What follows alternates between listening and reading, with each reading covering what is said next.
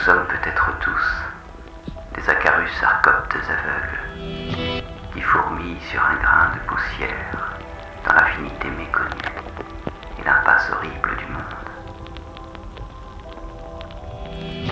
Nous pensons, certes, nous avons accès, croit-on, à la structure logico-mathématique du monde, mais nous creusons seulement